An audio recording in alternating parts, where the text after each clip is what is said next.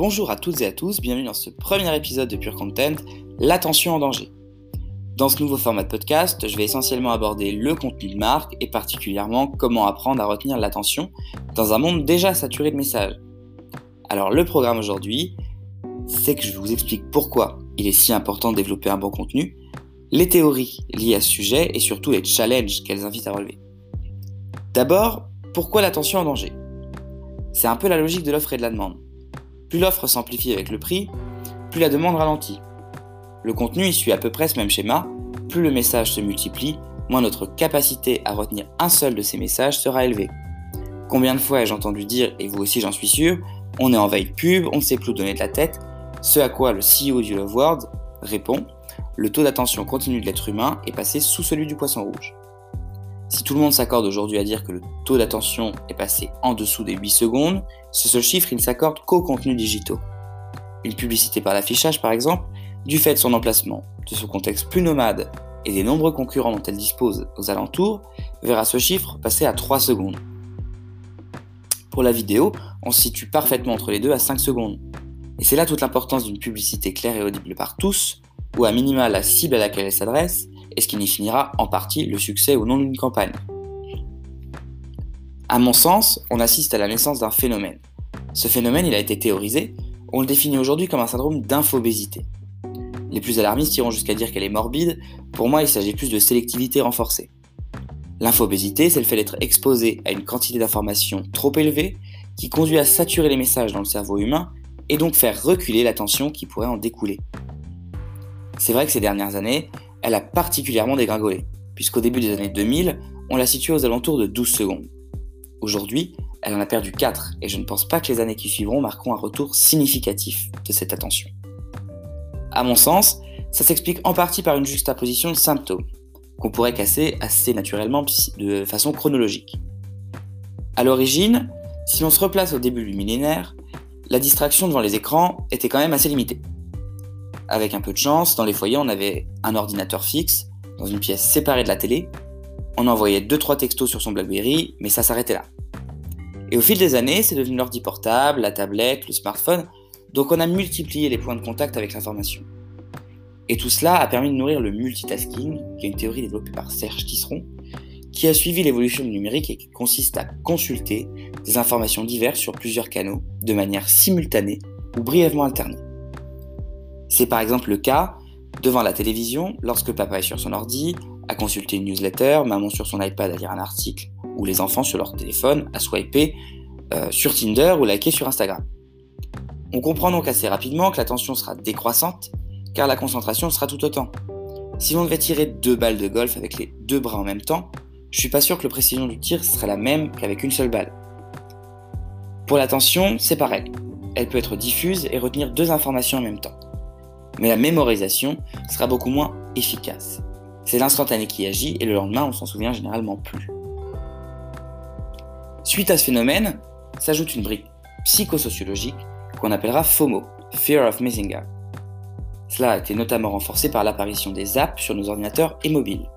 L'individu a peur qu'une information importante lui échappe et il va donc passer plus de temps sur ses écrans à binge-watcher, littéralement se goinfrer à regarder L'information passe devant lui à un temps record, il la zappe aussi vite qu'il la consomme et n'a en réalité pas le temps de l'absorber correctement. Par exemple, lorsque leur journée se termine, combien s'agrippent à leur téléphone portable dans le métro ou le RER e et ne le quittent plus des yeux avant d'arriver à destination En réalité, la grande majorité de ces internautes rattrapent la quantité d'informations qu'ils ont loupées tout au long de la journée. On va dire qu'on se gave quasiment. On va lire en diagonale ou seulement les gros titres pour ne retenir que l'essentiel et pouvoir rattraper le train en marche lorsqu'on abordera le sujet le lendemain. Ça s'explique aussi par un besoin d'appartenance, un besoin de se sentir investi et concerné par l'actualité pour être à la page ou aware pour les plus anglophones. Et enfin, le dernier phénomène qui peut contribuer à éliminer notre attention, c'est la crédibilité qu'on peut accorder aux médias ou à l'annonceur qui communique le message. Ici, c'est plus subjectif et souvent d'influence politique. Cela dépend aussi de la perception individuelle de la relation que l'individu entretient avec l'émetteur. Bien que la perte de crédibilité ait été généralisée et théorisée par le concept de fake news, qui consiste à dire qu'une partie des informations soumises au public sont fausses ou erronées, dans un objectif purement lucratif ou orienté ce qui laisse encore une fois tout le loisir à son audience de ne pas y être réceptive, que ce soit en termes de quantité ou en termes de qualité. Mais il existe toutefois des phénomènes et des remèdes que je vous réserve pour la seconde partie de l'épisode afin d'y remédier.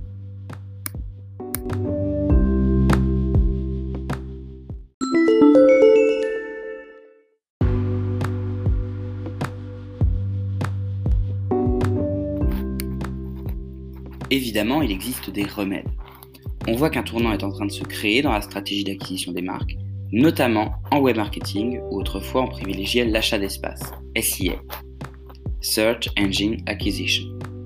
Aujourd'hui, la place du SEO, Optimization, est nettement plus importante qu'auparavant. On va plutôt chercher à convaincre qu'à toucher, et ça passe aussi par une stratégie content marketing renouvelée. La production d'articles ou de ressources téléchargeables va s'imposer face à un nativat qui autrefois avait tous les droits. La tendance, elle est clairement à la pédagogie. On va vendre via du contenu informatif, utile, qui sert le besoin du consommateur, y répond et le fait évoluer dans son parcours d'achat. Aussi, privilégier des leviers incitatifs pour faire venir le consommateur à soi plutôt que l'inverse, car la publicité est déjà jugée trop intrusive par une grande partie de son audience. Cela ne sous-entend pas que le SIA est totalement disparu lui aussi il se renouvelle. Par exemple, les outils d'analyse ont permis de constater que l'audience est bien plus éclairée qu'auparavant sur les méthodes marketing de marque et de moins en moins dupe. La grande majorité ne jette plus un œil sur les native ce qui conduit aujourd'hui à changer la place de ces publicités en plein milieu des articles pour que personne n'y échappe totalement. Ou en intro d'une vidéo non skippable sur YouTube par exemple ou même sur HDTV, on y a tous été confrontés. Pour ce qui est des fake news, le fact-checking, donc une investigation sur la véracité des faits, sera le seul moyen de s'en prémunir. En revanche, cela demande un travail d'analyse que les gens n'ont pas forcément le temps de réaliser, mais des fact-checkers en ligne permettent de contourner un peu cette problématique. Pour les marques, éviter les titres trop racoleurs, ça peut être un bon début. Dans tous les cas, le taux d'attention est au centre des préoccupations des annonceurs et des départements marketing, car on sait le consommateur extrêmement économe face à la multiplication de messages auxquels il est exposé. Pour le prochain épisode, nous aborderons les stratégies permettant d'amplifier cette attention, notamment via le management de l'information. J'espère que cet épisode vous a été utile et je vous retrouve très prochainement pour le second.